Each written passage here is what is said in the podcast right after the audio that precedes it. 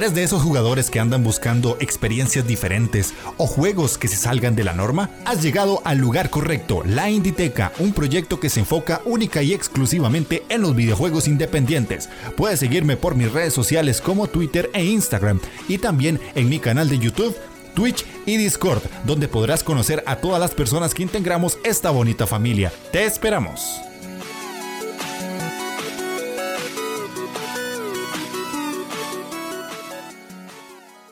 Sean bienvenidos a la Inditeca, el podcast dedicado exclusivamente a los videojuegos independientes. Yo soy Jeff de Astora y el de mi derecha es Gamelur. El día de hoy vamos a estar en uno de los últimos podcasts del año, ya cerrando el 2021. Y como pudieron ver en el título, se llama Los Indiscretos del 2021, que son todos esos jueguitos indie que fueron buenos, pero no sumaron lo necesario para estar en un GOTI. Y aún así nosotros dos queremos comentarles a ustedes. La idea de este podcast, como lo puse en el post de Twitter e Instagram, es que Gamelur y yo nos juntemos todos los años. A partir de este, para que este podcast se haga una tradición y que vayamos siempre hablando de esos jueguitos indie que no necesariamente estuvieron en la palestra de muchas personas, pero que vale la pena recomendarles a todos ustedes porque son juegos muy buenardos que de alguna forma u otra necesitan visibilidad. Así que, bueno, y Gamelur, bienvenidísimo. Gracias por aceptar eh, esta invitación y ser parte de este nuevo podcast, y ahora que espero sea una tradición para nosotros. Bueno, eh, Inditeca, ya sabes que para mí siempre es un placer tremendo estar aquí en este pedazo de canal que tanto me gusta. Listo, listo, sí a mucha gente ya que está en el chat ya te conoce, ya, ya sabe quién es Gamelur, pero si no saben, pues es streamer y podcaster. que tiene su propio canal Gamelur, así como suena, así se busca en Twitch. Y eh, tiene el podcast con el abogado, que este, pues hacen su, su labor de enseñarnos cuáles son esos datos más allá del videojuego, que son bastante interesantes. Entonces ahí y puedes, y querés poner el, link del podcast en el chat, lo puedes hacer con total confianza. Y bueno, vamos a tratar de explicar un poquito de por qué los indiscretos, ¿verdad? Básicamente son esos jueguitos que de alguna u otra manera eh, nosotros jugamos de todo lo que nos ha pasado este año, porque hemos jugado una cantidad insana de juegos, creo que hacía mucho no jugaba tanto yo. Eh, tenía mucho rato de no tener una lista tan elevada. El año pasado la, fue una lista un poquito más alta, pero no hacía tanto stream ni nada. Y yo siento que en líneas generales, antes de empezar a decir toda la lista, ha sido un muy buen año para el indie. No sé qué pensás vos. Para mí ha sido un año excelente. Como dice Sir Ravel que he leído por ahí, eh, muchos indies no han llegado al GOTI y mm. para mí, personalmente, creo que este era el año de los indies. Porque primero, no ha habido tanto lanzamiento grande de AAA que mereciese la pena para ganar un GOTI. Y en cambio sí que ha habido muchos, pero muchísimos títulos indie muy top, tanto conocidos como que han pasado un poco más desapercibidos. Y, no sé, yo considero que, no sé, mm, deberían haber estado muchos más juegos eh, indie, porque además para el GOTI que estuvo nominado como indie, creo que ninguno, ¿no? Porque para mí, personalmente, el Kena no me parece indie. No, ya eso sería para mí un doble A. Pero sea como sea, mucha gente dice que este año no fue tan bueno en cuanto a videojuegos y siempre lo voy a decir porque no juegan indies. O sea, básicamente, si ustedes jugaran todo lo que nosotros hemos jugado o por lo menos una tercera parte, se darían cuenta que fue un año brutal. Dentro de la escena triple y doble A hubo muy buenos exponentes, no lo vamos a negar, pero sí dentro de la escena indie hubo algo que sorprendió mucho. Vamos a hablar de varios que a veces hasta por mecánicas o por cosas diferentes eh, nos ofrecen jugabilidad o temas que no son normales. O sea, que son cosas que uno hasta cierto punto no veía hace mucho tiempo. De hecho, vos traes uno en específico que la jugabilidad es una locura. Y, pucha, hacía rato que yo no sentía esa frescura. Porque vos y yo hicimos un, un programa de la saturación del roguelike mucha gente, y lo he escuchado, ya está cansada de tanto roguelike y que juego procedural y tanto Metroidvania. de una vez les digo, si quieren ir a escuchar ese podcast, nada más lo buscan en la Inditeca, se llama así. Está saturado el género roguelike y lo van a encontrar. Pero por un lado, se ha dado toda esa saturación, pero por otro, hay desarrolladores que han tomado la iniciativa de crear cosas extrañas y muy diferentes. Entonces, es muy bonito verlo por ese lado. Eh, Ender Lilies fue de mis favoritos del año, dice Sir Ravel, tema sensible, sí, de los míos, ¿no? y Lesan dice que ella jugó dos de los que estaban ahí, y Sir Ravel no menciona el Ender Lilies, exactamente, Sir Ravel, eso no tenía que tocarse.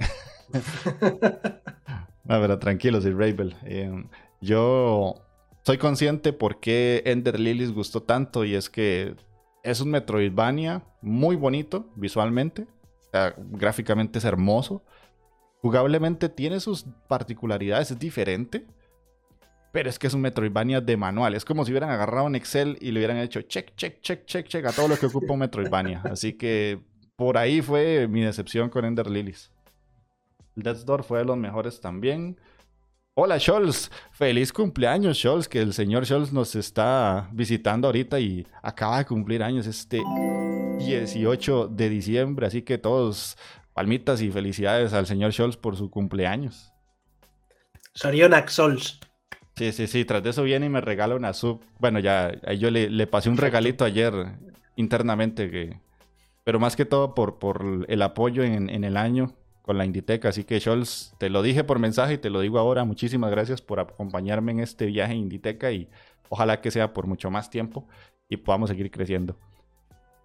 Pero bueno, entonces vamos a hablar de la juegación. Vamos a la parte importante. Aquí voy a tener que hacer una pequeña, un pequeño ajuste con las cámaras porque Gamelur todavía no estaba en la, otra toma. Pero bueno, no importa. Eh, vamos a cambiar aquí la toma. Sí, esto totalmente es tu culpa porque no, no estabas invitado. pero bueno, aquí ya, ya ahorita nos aparece el señor Gamelardo. Tranquilidad. Vamos a poner acá lo del browser. Ahí está. Vamos a ponerles los videos para los que escuchen el programa en versión audio. Pues los que pueden verlo en video aquí en Twitch y si lo pueden ver en YouTube, vamos a tener los nombres de los juegos y además los videos de los trailers porque nos parece interesante que también los vean por si por alguna razón no los conocían. Entonces nada más déjenme un momentito aquí agregar a Gamelur. Agregar un browser. Y el invitado podcast tiene se, se me ve un poco oscuro, sí, sí, un poco oscuro, la verdad. ¡Hala ahí! ¡Hola!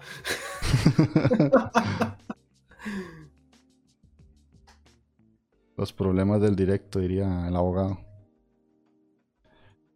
Ya, tío, los problemas del directo. Listo, ahí estamos, ahí estamos. Entonces, de empecemos la faena. Para que vean que el programa es totalmente en vivo. Sí, no, no es necesario rompernos un diente para entender que el programa es en vivo. Entendí la referencia.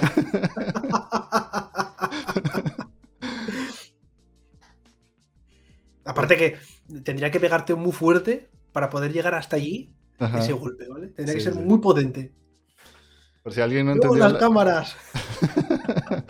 Por si alguien no entendió la referencia, es de, unos chicos de ahí de España que dice, ah, que dicen que este podcast no es en vivo. Y uno le pegó en el brazo al otro y el otro nada más se cuadró y le soltó un semejante piñazo en la jeta al otro y le zafó un diente. Creo que se llama Orslock el que le pegó al otro. Pero bueno, cosas de, de este año. Bien, empecemos Gamelur. ¿Podrías nombrar el primero que traes vos? El primero, primerito, vale, pues voy a empezar por, ya sabes que es una de mis debilidades y es un juego español. Estoy hablando de Magic Twins. Eh, un, videojuego independiente desarrollado aquí en España, a los cuales también estuve yo entrevistando por mi cuenta. Y, es un juego que personalmente me gustó muchísimo, de verdad, muchísimo. ¿Qué es? Bueno, pues eh, esto es un juego cooperativo de puzzles ¿vale? En el que manejamos a las gemelas, tanto Abra como Cadabra, y que desatan sin querer, sin el color magedón, ¿vale? Eh, es todo muy, muy cookie, a la par que tiene ese estilo un poco, vamos a decir, eh, spooky, ¿no? Mezcla ahí esos dos tonos y que tiene voces tan maravillosas como el icónico ¡Wihoo! que tengo en mi canal. Sí.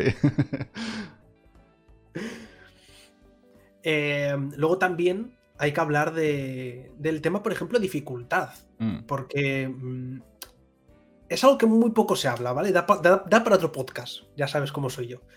Pero da para otro podcast porque el tema de la dificultad en videojuegos hay veces que no saben llevarla. El tema de la curva de dificultad a mucha gente parece que le cuesta.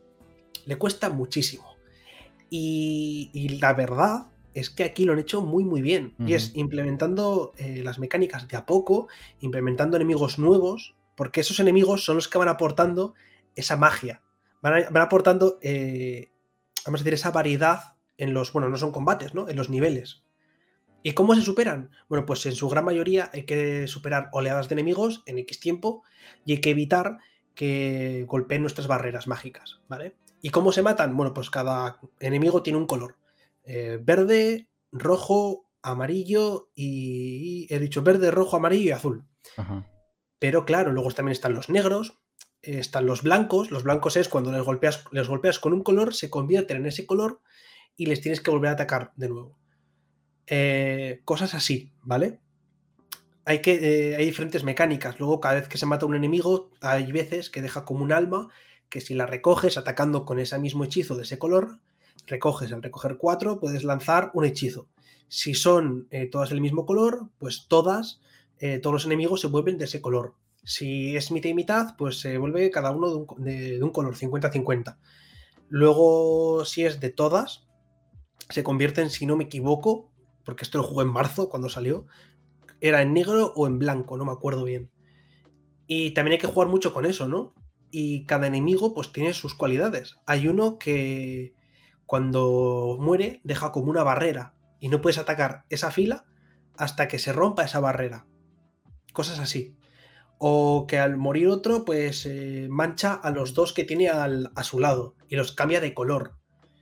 Entonces también hay que, hay que tener muy en cuenta el aspecto cooperativo de este juego porque si no te si no sabes compenetrarte bien con tu compañero eh, se pueden pasar muy muy canutas de verdad Sí, de hecho, este juego es pensado sí o sí para jugar con una persona extra. O sea, no, yo no veo cómo pueda uno jugar esto solo.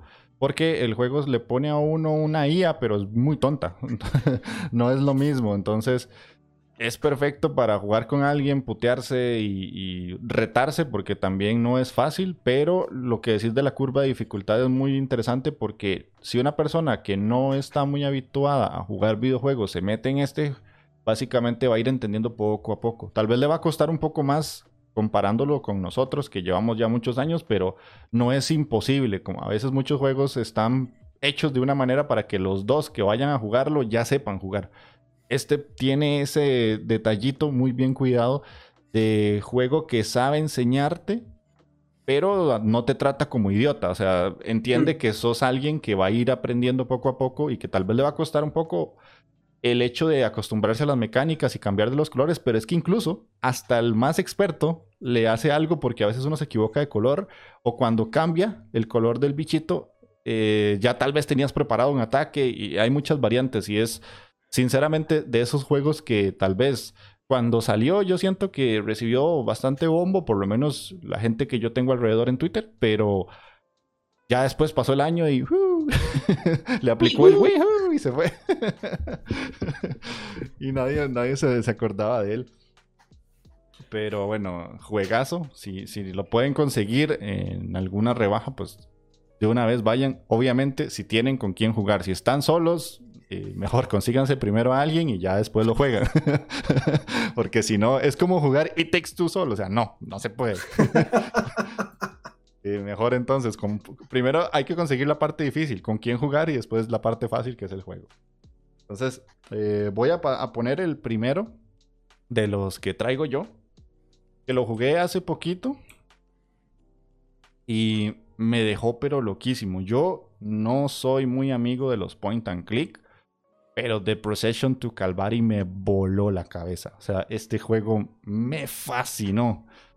Es uno de los juegos más absurdos y a la vez graciosos que he jugado en mucho tiempo. O sea, literalmente en mucho tiempo.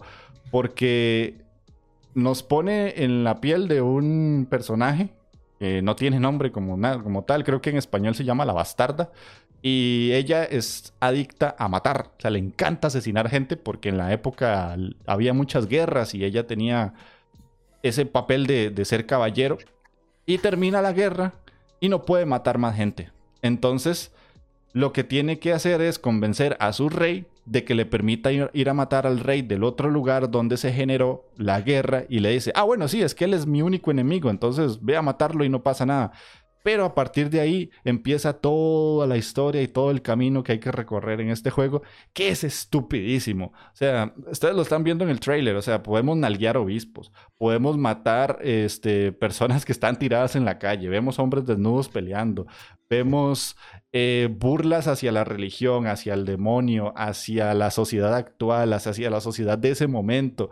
Y es que está creado por alguien que escoge cuadros de pintura muy famosos de hace muchos años atrás y los trae a la vida. Dura aproximadamente dos horas, no es muy largo. En algunas ocasiones sí me quedé pegado, pero es más que todo porque no estoy acostumbrado al género. El point and click es un género que yo siempre he eliminado de mi vida porque siento que me puede dar pereza hasta que jugué esto. Tanto así que tuve que jugar en stream el juego anterior del creador que se llama Joe Richardson, que se llama Four Last Things. Y de hecho, aquí hay gente en el chat que estuvo conmigo, Lesan, Sir Rabel. Y la, pasamos buenísimo. O sea, nos reímos como idiotas porque la comedia en este juego está aseguradísima. Yo no sé si vos lo, has podido jugar, Gamelor. No, este no. Eh, además, este ya lo estuvimos hablando sobre este juego. Y me gustaba mucho pero yo ya conocía el de For Last Things y ese estaba en inglés completo, al menos en el momento en el que lo vi. Y me dijeron que era un inglés muy, muy duro, muy complicado, muy, muy tal. Y dije, bueno, lo jugaré en algún momento. Y este lo mismo, pero me dijiste que está en español, entonces eh, igual es momento de empezar a jugarlo. Ah, bueno, sí, Scholz estuvo aquí y me ayudó con los puzzles. Disculpe, Scholz, eh, puta, es que qué va. Por cierto, eh, Jeff, si le das clic derecho al vídeo y pones bucle, te olvidas del vídeo. Eh, ah, mira, aquí está la opción. Bueno, gracias. Es que creí que estaba lo, había activado aquí, pero no, fue error mío. Em, pero sí, o sea, te lo recomiendo muchísimo porque sí está en español. Y ya después de jugar el For Last Things, que sí, ese solo está en inglés. Escuchan, es un inglés complicado, pero tampoco es tan imposible. O sea, para el nivel tuyo creo que no vas a tener problema porque yo te he visto que puedes comunicarte sin mayor problema con personas de habla inglés, así que el primer juego del estudio para los que el inglés le es una barrera, ni lo toquen, ni lo compren. Pero este está en Game Pass y está en español, así que todo bien por ese lado, no van a tener ningún problema y se van a reír porque incluso la traducción es al español de España y las bromas están pero calzadísimas a lo que ustedes pueden entender y se van a reír como idiotas. Y posiblemente muchas de las cosas que yo no capté, ustedes sí las pueden captar, porque a veces hay cosas muy españolas dentro de la traducción. Sí, por ejemplo también, eh, eso es un tema muy muy importante, el tema de las traducciones, porque cuando hacen ciertas bromas o chistes, en, normalmente pues en inglés, el idioma, el idioma eh, natural del juego, eh, cuesta mucho llevarlas a, otro idioma mm. o transformarlas en ese idioma. Y es muchas veces muy, muy complicado. Y si lo hacen bien, eso siempre es un plus. Sí, sí, sí. Esto te, aseguro que este lo hace súper bien. Entonces, si querés, pasamos al siguiente tuyo. Perfecto. Pues el siguiente mío va a ser el. Eh, bueno, ya sabéis que eh, para que un indie venda, suele tener que ser o un rojito o tener pixel art. Y vamos a hablar de un juego de pixel art y es Mayhem in Single Valley. Eh, este jueguito eh, mm, trata la historia de Jack, un chavalillo, al que la mala suerte, la verdad, le ha acompañado en un día fatídico. lo peor que le puede pasar al pobre hombre. Y es que cuando sale de casa, un apocalipsis radiactivo se desata en la ciudad y afecta tanto a, mm, a seres humanos como a animales por igual. No hace distinciones. Y contamina a todo Cristo y un vecino, nos ve a nosotros en la calle, cerca de donde ha ocurrido todo, y dice que hemos sido nosotros los que hemos liado toda. Y empieza a decirlo por todo el pueblo. Y la gente se lo cree. Y nosotros, pues ahora somos los culpables sin haber hecho nada. pues lo típico, ¿no? Estás en el lugar equivocado en el momento equivocado. Cosas que pasan. Y, nada, pues es una aventura de puzzles con una historia bastante divertida, también muy graciosa. Me, hizo pasar momentos bastante guays, me gustó muchísimo. Con puzzles eh, entretenidos, son, no son complicados, no son nada tampoco súper difícil, pero mola muchísimo y siempre hay veces que dices, ¿cómo morirá aquí haciendo esto? Y te mueres solamente para saber cómo es la muerte de graciosa o de, de ridícula, ¿no? Aparte es un juego muy cortito, de más o menos unas 5 horitas, me duró a mí. Eh, como he dicho, un pixel art muy bonito, muy chulo. Sobre todo, eh, por ejemplo, se ven los enemigos, ¿vale? Que, tienen como los ojos verdes, pero que tienen, dejan como una estela. Y cuando se mueven, dejan esa estela, que son esos detallitos que molan y hacen que se diferencie de los juegos, ¿no? Luego también está el tema de que vamos a tener diferentes gadgets, vamos a tener diferentes objetos, desde un escudo que nos va a servir para protegernos de algún ataque, hasta, pues, no sé, por ejemplo, un paraguas para poder planear, como si fuésemos pues, Mary Poppins, ¿vale? ok, sí. Y es un juego que, que recomiendo muchísimo, de verdad. A mí me encantó y me lo pasé genial. Sí, este, ahí Scholz lo puso en el, en el chat. Él le hizo la review en el canal de la Inditeca y me consta que le gustó, lo disfrutó bastante. Yo no lo he jugado, a pesar de que lo, lo tengo, pero sí me llamó mucho la atención porque cuando nosotros, y para el quien no lo sepa, Gamelur y yo somos como un, un poquito, solo, solo un poquito insistentes a la hora de pedir keys. eh, Nada. este me llamó mucho la atención y fue una de esas keys que, nos dieron.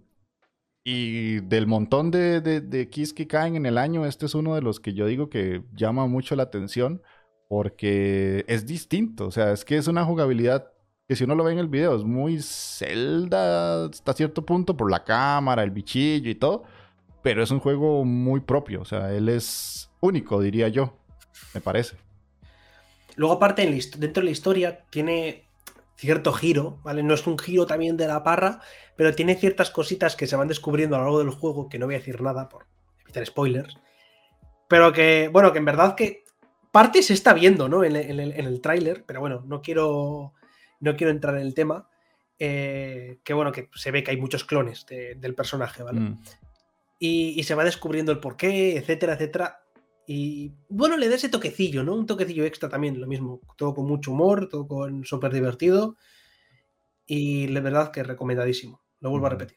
Ok, ok, sí, sí, tiene una referencia a Naruto. Eh. que voy yo con el siguiente que la verdad me sorprendió para bien. Lo tenía mapeado hace mucho y cuando lo vi que estaba en Game Pass fue como, ¡Oh! Gracias Microsoft por no hacerme gastar más dinero del que ya he gastado este año en videojuegos, que es básicamente Mighty Goose, el juego del ganso violento y disparador en el espacio. ¿Cómo me gustó este juego? ¿Cómo lo disfruté en serio? Si alguien quiere revivir lo que era la saga Metal Slug, aquí hay uno que tiene toda la esencia de la saga. Lo único es que estamos usando un ganso, que eso nunca está mal.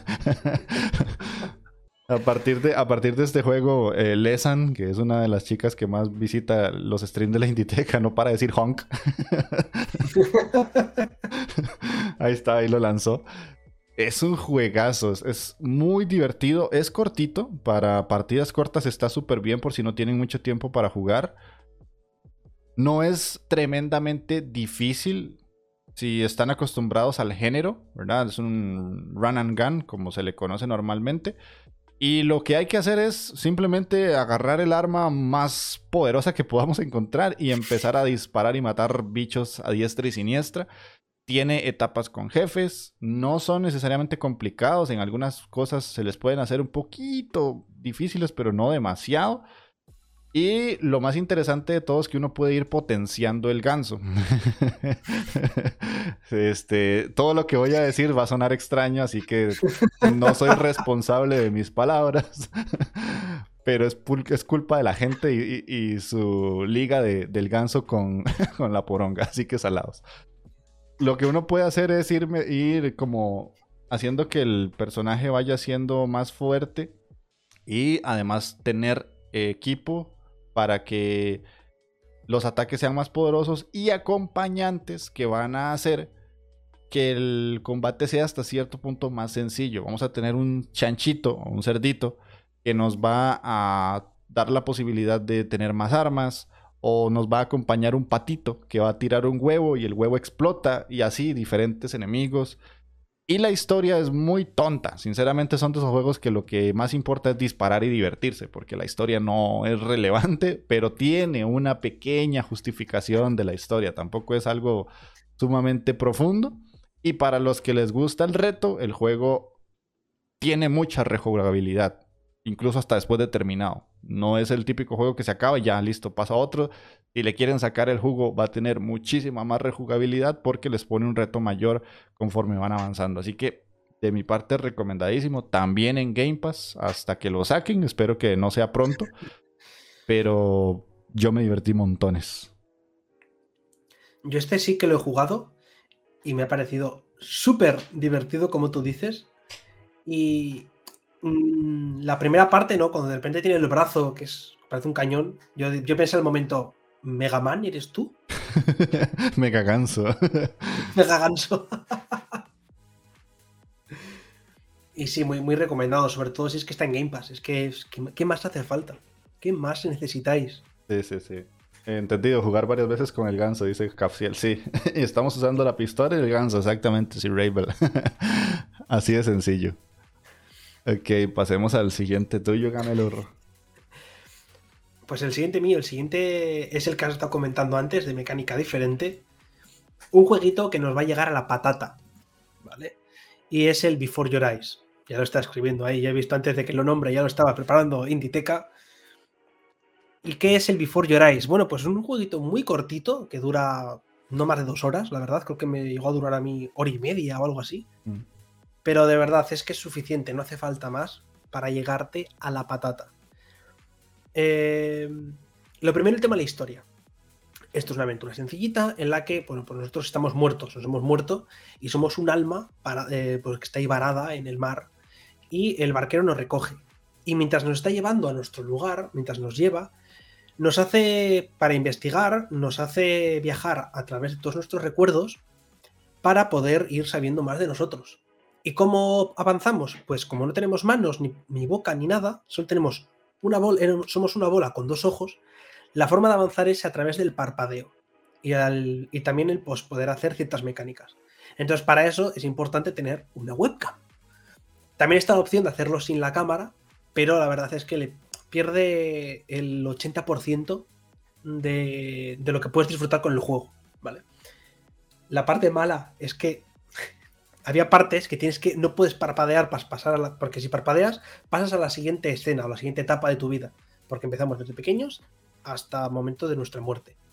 Y claro, cuando parpadeas pasas, pero si no parpadeas continúa avanzando la escena y te cuentan cosas. Entonces, hay veces que como nos ha pasado a Jeff y a mí, estamos en el directo así que parecemos psicópatas, nos está y estamos así intentando no pestañear y la gente yo creo que entra y dice, ¿y estos locos qué les pasa en la cara?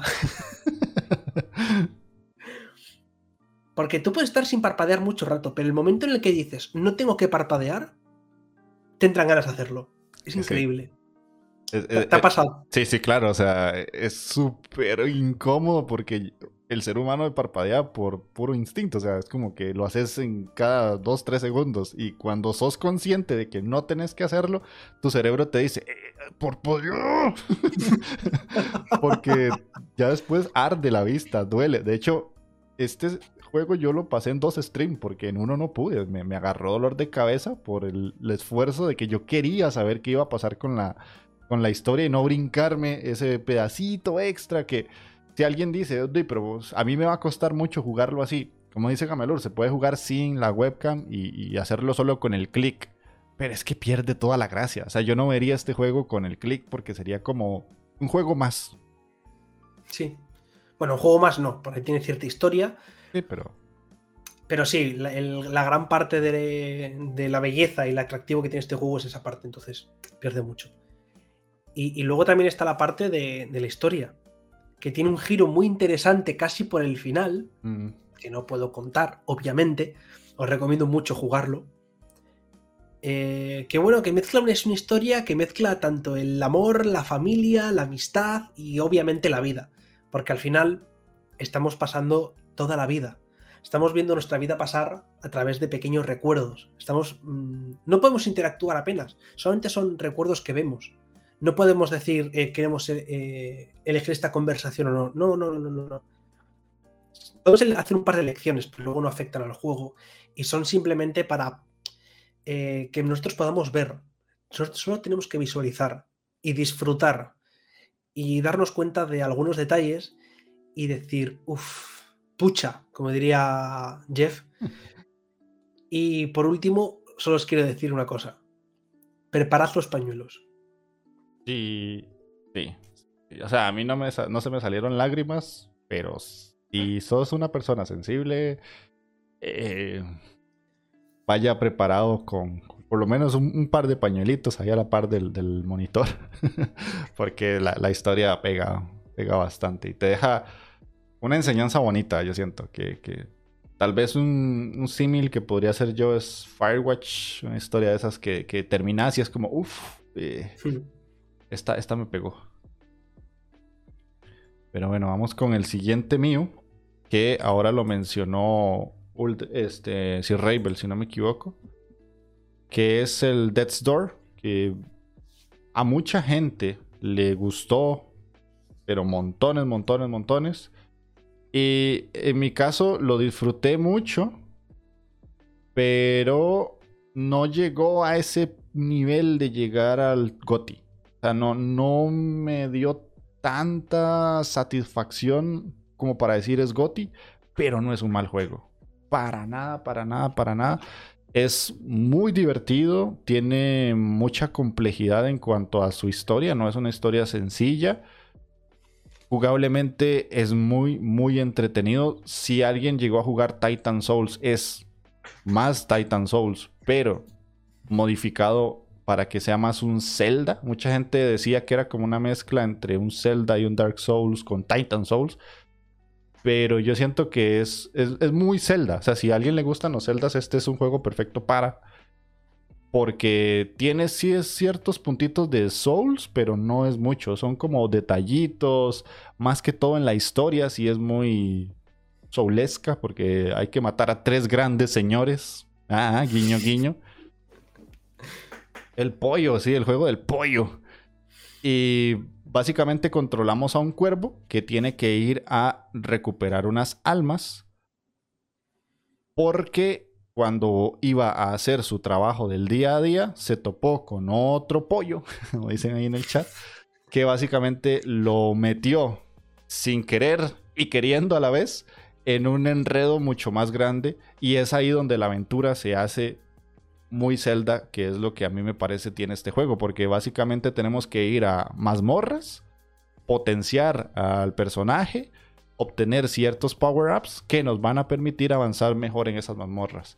Y además de eso, el juego en sí tiene la particularidad de que en algunas zonas necesitas algunos perks, por decirlo de alguna manera, para poder avanzar. No puedes llegar ahí solamente porque estás, sino que tal vez hay una puerta cerrada o no tienes una herramienta que te permite cortar algo.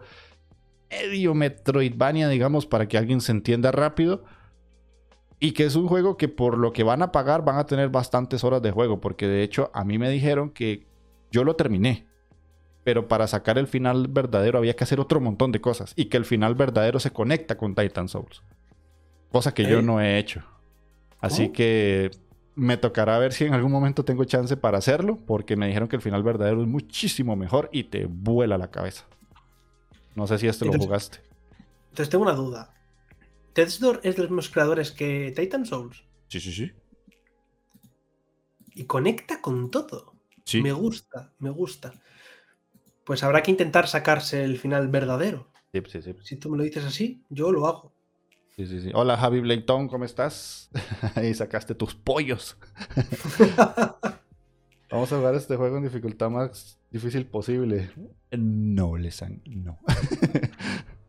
Pero sí seguro que es facilito. Como todo, ¿verdad? Cuando ya lo pasas, facilito. Pero cuando estás pariendo, no me gusta, no me gusta.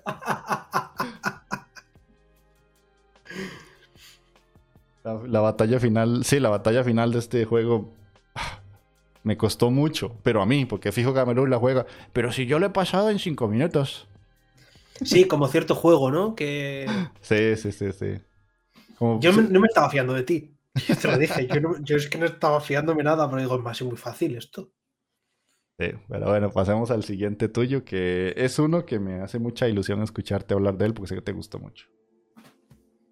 Es un jueguito que, que a, mí, a mí me llegó al corazón por un motivo extra, ¿vale? Que eh, contaré al final. Y es el Sunblaze. Este juego trata de Josie, que es la hija de un superhéroe retirado, y que se está entrenando pues, en un simulador virtual de su padre, hasta que por un error eh, queda atrapada dentro del simulador, ¿vale? Eh, haciendo uso de sus poderes, que son básicamente el doble salto y el dash, tiene que intentar salir de ahí superando las salas que está plantando la inteligencia artificial e intentar, pues eso, conseguir y escapar al mundo real. Mm, lo dicho, desde el inicio tenemos esas dos habilidades que van a ser nuestras únicas eh, armas, vamos a decir, para poder superar los niveles. ¿Qué es lo que ocurre? Que la curva de aprendizaje reside no en que vamos consiguiendo más habilidades, sino en que van apareciendo objetos con los que podemos interactuar que van siendo diferentes. Y, por ejemplo, hay barriles explosivos, hay bloques que cuando lo que aparece en pantalla, que cuando los tocas se ponen rojos y si los tocas otra vez eh, te mueres. Entonces hay que tener mucho cuidado con esos bloques, hay que saber cuándo pisarlos, etc.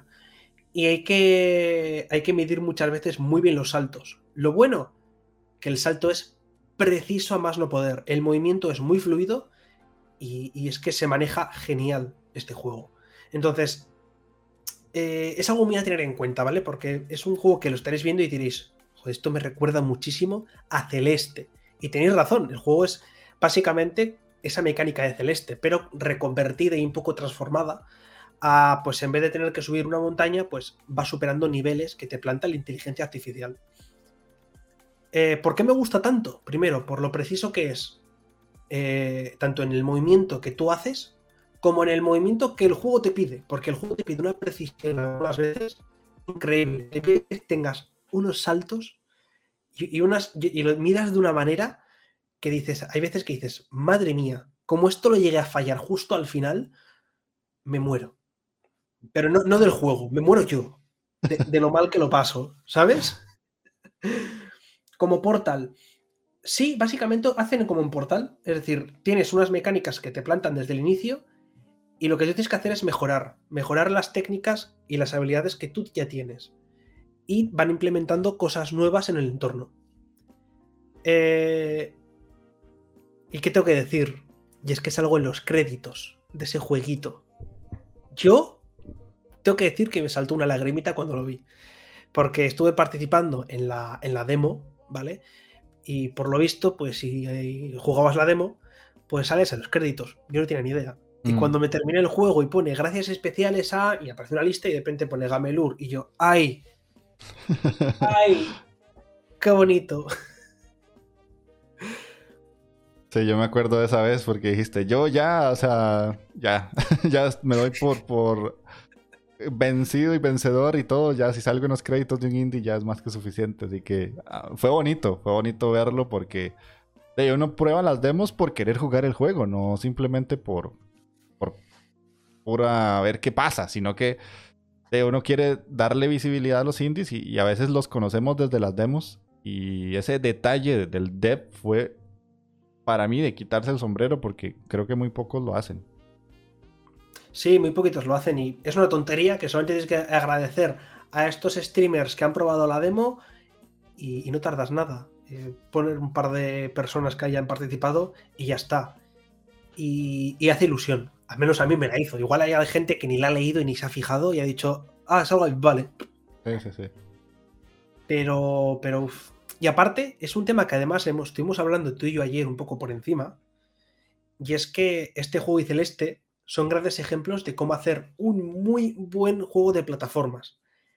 Y casos como el reciente Millian Greg, que estuve jugando ayer, son la prueba de que no es tan fácil. Sí, Hacerlo. no, no, no. O sea, hacer un juego de este estilo con la exigencia que tiene, eh, para alguien que tenga tal vez otro ejemplo, Super Meat Boy, que son juegos de plataformas, pero con una precisión tal que uno dice, el grupo de personas que crearon este juego, o la única, porque a veces solo es una, llegaron a un nivel de pulimiento tal que es una delicia, así sea que estés muriendo mucho, porque te dejan ver que la precisión de los saltos, del movimiento de los bloques, de las balas y todo eso está súper pensado.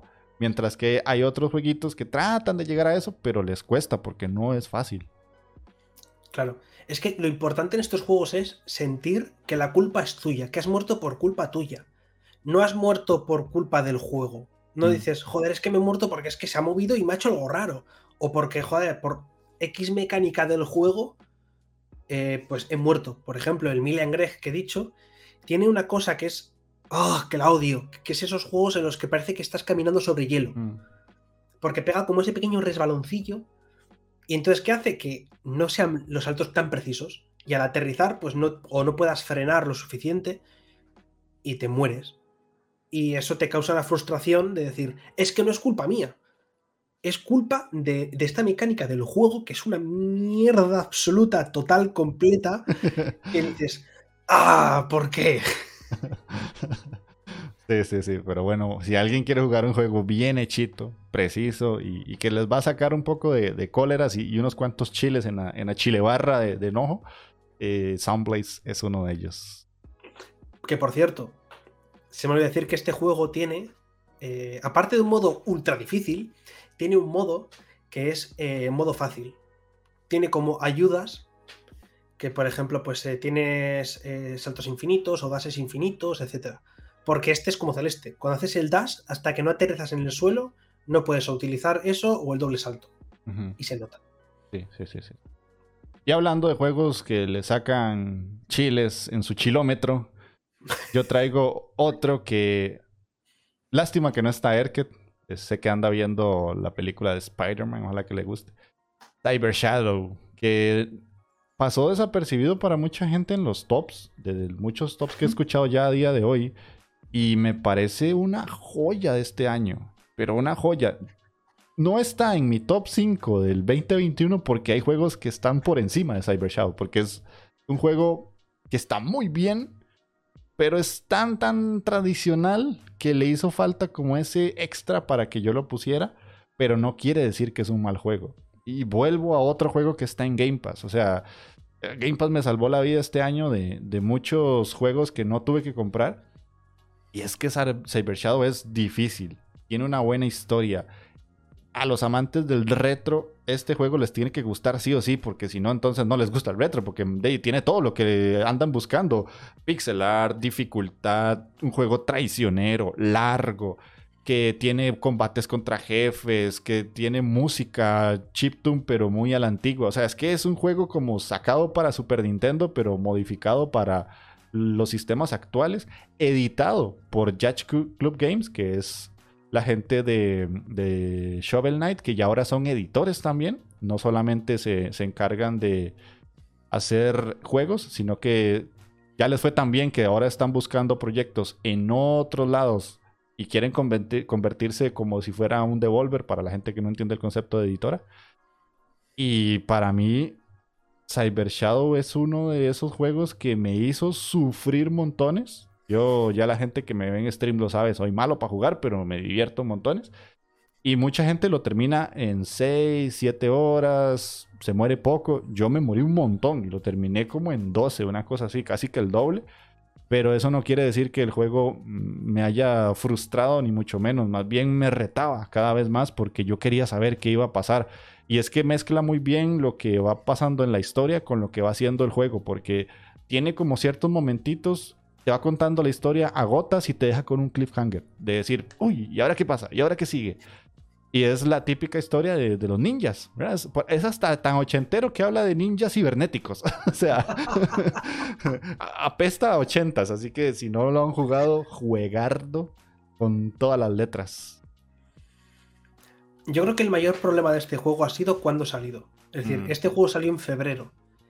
Si hubiese salido en septiembre-octubre, la gente lo tendría más en la cabeza y se acordaría más de él. Y porque muchas veces muchos juegos que juegas en los tres primeros meses, dices, ¿a ah, que este juego ha salido este año? Y no te das cuenta, no te acuerdas de eso. Y lo que has comentado de, lo, de que es muy retro el juego, es que es retro hasta en la jugabilidad. Es que hasta el movimiento. Es que es todo. Y es un juego que a mí también me pasa como a ti. Me gustó mucho, pero no está en ningún top porque hay otros que están muy, muy por encima, que me fliparon y me encantaron. Y, la verdad, eh, muy, muy recomendado, sobre todo otra vez, San Game Pass. Sí, sí, sí. Y Microsoft, si quieres patrocinarme Costa Rica, te paso la dirección. Por cierto, yo me lo pasé en 8 horas, ¿eh? Uy, uy, uy, uy, soy bueno jugando.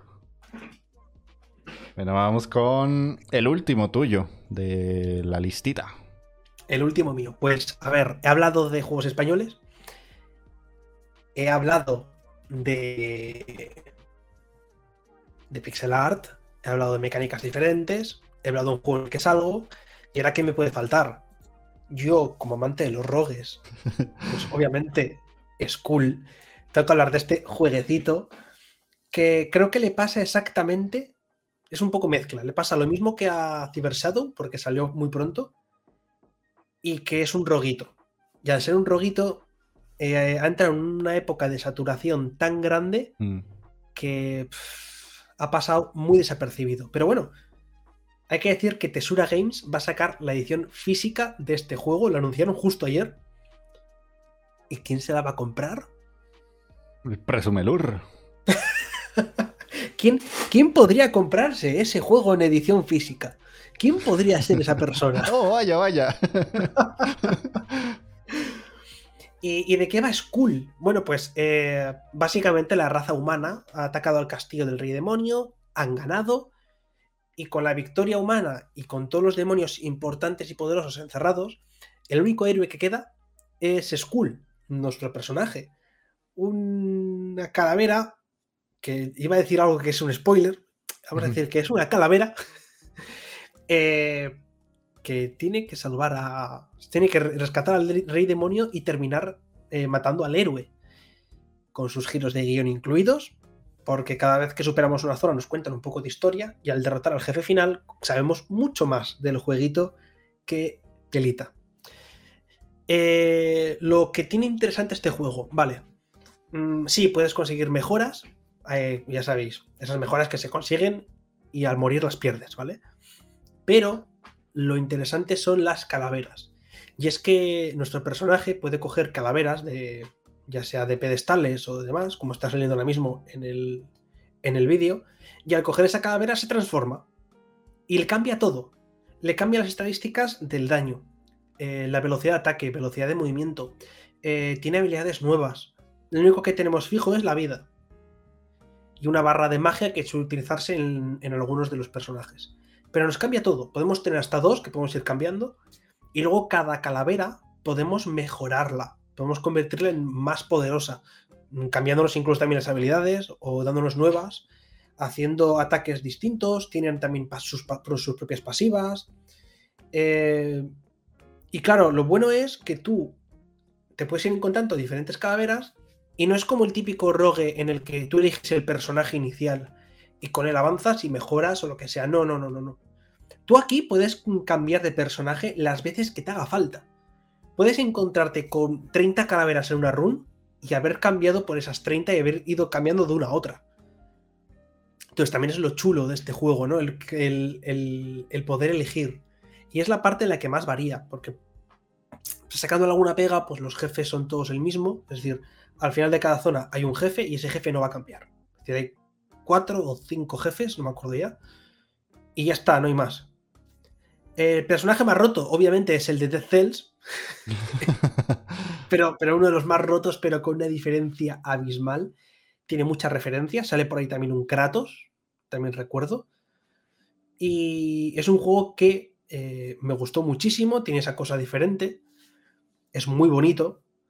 Y por desgracia entró, pues eso, a finales de año, eh, con, con, los roguelike muy, muy saturados. Entró creo que a la par que Loop Hero, entonces claro, mm. se solapó muchísimo. Y, eso al final pues puede, puede lastrar mucho a los juegos. Vieras que yo siento que hay otra cosa que también le afectó mucho y es que algunas personas hicieron ruido lo llamaban el nuevo Hades. Y uf, eso yo siento que hasta cierto punto le pegó feo. Eso puede ser una, un gran lastre. ¿eh? Sí. Sí, porque yo vi gente jugar este juego que no necesariamente estaba acostumbrada a jugar roguelikes. Tanto así que llegué a ver a alguien jugarlo y que no pasaba del primer jefe porque no era como su fuerte. Y solamente por eso, porque hizo mucha bulla en su momento de que se parecía a Hades. Pero es que. Nada, nada, o sea, no se parece en nada. O sea, no, no lo jueguen con esa mentalidad si alguien se los referencia así. Porque lo único que tienen similar este y Hades es que son roguelites. y ya, eso es todo. No hay ninguna otra relación. Skull es Skull y Hades es otra cosa totalmente diferente. Yo este lo tengo porque me lo regalaron para el cumpleaños, me acuerdo. Pero no lo he jugado por, por mi, mi barrera de protección anti-roguelikes. que también veo que la tiene Lethan por ahí. Eh, pero sí, en algún momento lo jugaré porque sí me llamó mucho la atención, por lo menos todo lo que acabas de decir, las mecánicas, cómo varían, del poder cambiar siempre de personaje para que eh, no se haga como la round tan, tan mal establecida, que a veces muchos roguelike tienen ese problema de que en algún punto de la round ya decís, ya esta la perdí, porque ya sabes que no vas a poder mejorar de ninguna manera. Claro, aquí puedes encontrarte de repente, decir, puf, qué mal voy, te encuentras con una calavera, porque también están por rarezas, común, rara, legendaria, etcétera. Y de repente toca una legendaria y dices, ya está, Ajá. ya me lo he hecho. O te toca un objeto legendario, como todo rogue, que dices, ya está, hechísimo este juego. Ajá. Lo malo, que te aviso ya, te voy avisando ya con antelación. El segundo jefe, que es el de las dos hermanas, es el más jodido, quitando el último jefe, el final finalísimo.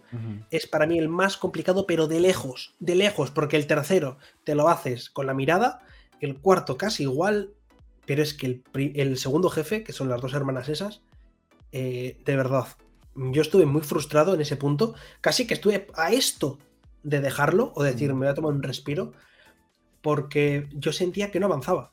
Estaba igual 10 horas y no pasaba del segundo jefe. Ajá. Entonces, ahí también está lo que hemos hablado de la curva de dificultad, y ahí pega un pico muy gordo y vuelve a bajar.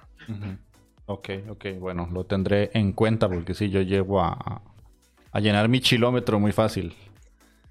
Entonces ya vamos con el último mío, que este si bien no lo he terminado, quería recomendarlo eh, porque me pasó una cosa y es que yo formateé la PC y al formatearla el Game Pass no guarda los save states de los juegos o si los guarda no sé dónde lo hace y tuve que empezarlo de nuevo pero se llama Recompile.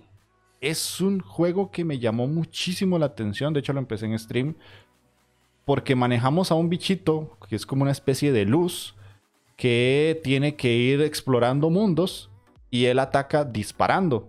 Él tiene como una, un arma, es juego en tercera persona que me gustó montones porque es como una historia muy cyberpunk, por decirlo así. El bicho que usamos nosotros, o el personaje, como quieran llamarlo, tiene que derrotar a enemigos creados por la computadora o por una gran computadora. Y vamos a tener que ir utilizando muchas cosas que tienen que ver con números y con configuraciones de computadoras y todo vamos- los enemigos que vamos a tener que matar son metálicos o tienen algo relacionado a código. Entonces, para todos aquellos que les gusta el tema programación y cosas así, este juego está bastante bien. No es necesariamente sencillo, pero es muy agradecido con que sigas intentándolo, porque no es el típico juego que te morís y hay que empezar desde súper atrás, sino que tiene varios puntos de guardado que vos mismo podés activarlos. Visualmente súper original, hacía rato no veía un juego así, porque el personaje, y lo estamos viendo ahorita en el video, es un bicho que es como una luz hecha de píxeles, es extraño, pero el juego es en tercera dimensión y no es pixel art para aquellos que están hartos de, de los pixel arts. Pero yo lo disfruté mucho, tanto así que voy a darme la tarea de volverlo a empezar, porque ya lo llevaba muy adelantado, creo que ya estaba como a dos horas de terminarlo, pero maldita sea, porque formateé la compu, eh, tener que volver a iniciarlo me, da un poquillo de pereza, pero no quiere decir que el juego sea malo, simplemente es el hecho de que me da otra vez la flojera de, de hacer todo lo que ya había hecho, así que si alguien no lo ha jugado, insisto, creo que todos los juegos que traje hoy, excepto el Dead Store, están en Game Pass. Jueguenlo antes de que salga porque es una joyita, a pesar de no estar en el top. No sé si vos lo jugaste. No, es de esos que tengo apuntado en la lista. Sobre todo lo apunté cuando te vi a ti jugarlo, que dije, uy, qué chulo se ve este. Mm.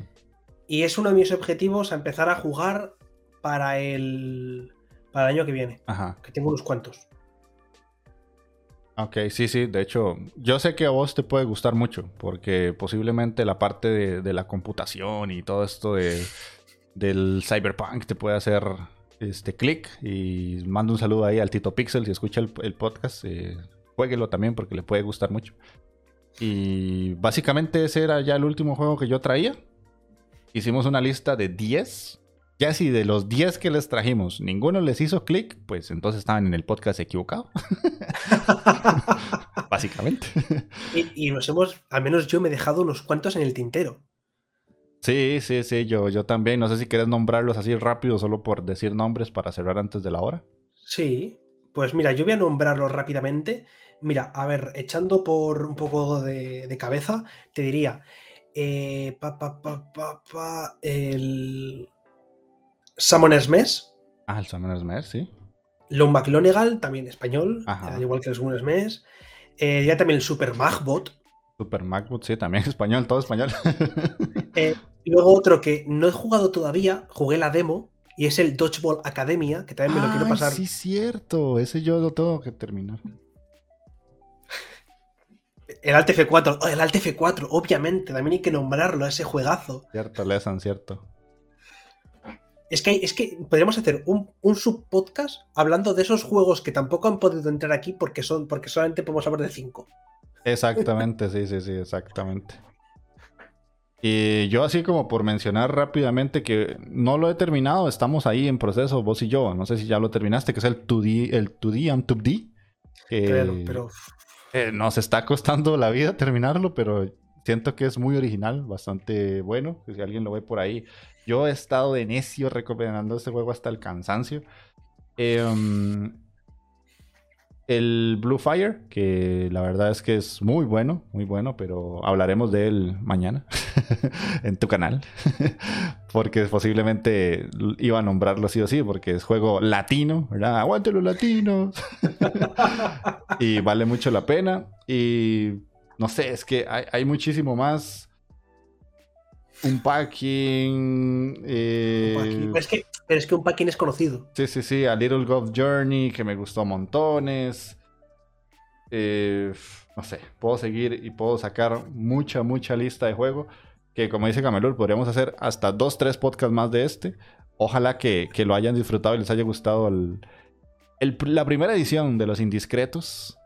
Que esta es la idea de que se vaya repitiendo y una vez al año nos juntemos para contar todos esos jueguitos que quedaron por debajo del radar. Así que eh, mi indie favorito es Buscaminas, dice así Ravel. sí. Ok, entonces eso sería todo de nuestra parte. Gamelur, te puedes ir despidiendo y agradeciéndote nuevamente por tu presencia. Pues nada, pues otra vez, de verdad que muchísimas gracias Jeff por traerme aquí, por contar conmigo para esta pedazo de, sección y, nada más, recordar a la gente, si me permite decirlo, lo de mañana. Y es que mañana vamos a estar con el Team Indie, entre ellos Inditeca, también va a estar Pixel Frame y Abogado Freak. Si es que llega. Para, si es que llega, para hablar de los premios Gamelur 2021, que son la, gente que ha podido votar, eh, sus juegos por categorías, y luego los nuestros. Una gala maravitupenda y muy preciosa que hemos preparado exactamente, sí, sí. Entonces ahí vamos a estar en el canal de, Gamelur, que para los que son de Latinoamérica vendría siendo como a la una de la tarde, hora Costa Rica. Aprox, ahí veremos, ojalá que, no pase nada extraño. Y además, meto mi hashtag ad para mí mismo. Eh, después de estar con Gamelur, vamos a tener los gotis de los indies en este canal con Scholz, el, el team oficial del canal, que es somos Scholz y yo somos los que hacemos los videos para el canal de YouTube, vamos a hablar de los IoTs, los Indies of the Year. Entonces, mañana tienen podcast de videojuegos a, a más no poder, hasta vomitar, se van a aburrir de vernos, yo creo. Pero bueno, e, eso es lo, lo, bonito de ya ir cerrando el año y poder, este, como unir todo lo que, lo que jugamos y ojalá que se pasen a comentar con nosotros y a pasar un bonito rato. Ahí vamos a estar desde la tarde hasta la noche casi con los dos canales. Así que vamos a cerrar por aquí el podcast para todos los que lo hayan escuchado o visto en diferido. Pues ojalá que nos dejen en comentarios cuáles son sus indiscretos de este año, de esos juegos que tal vez pasaron por debajo del radar de mucha gente. No necesariamente tienen que ser indies, pueden ser también AAA, no pasa nada. Que quieran dejar ahí en el canal de YouTube o incluso dentro del mismo post de Twitter, cuáles fueron esos juegos que ustedes vieron que no salieron en las grandes listas de todos los podcasts y videos de YouTube de este año. Así que nos vamos despidiendo y queda solo un podcast, Los Gotis. Pura vida y chao.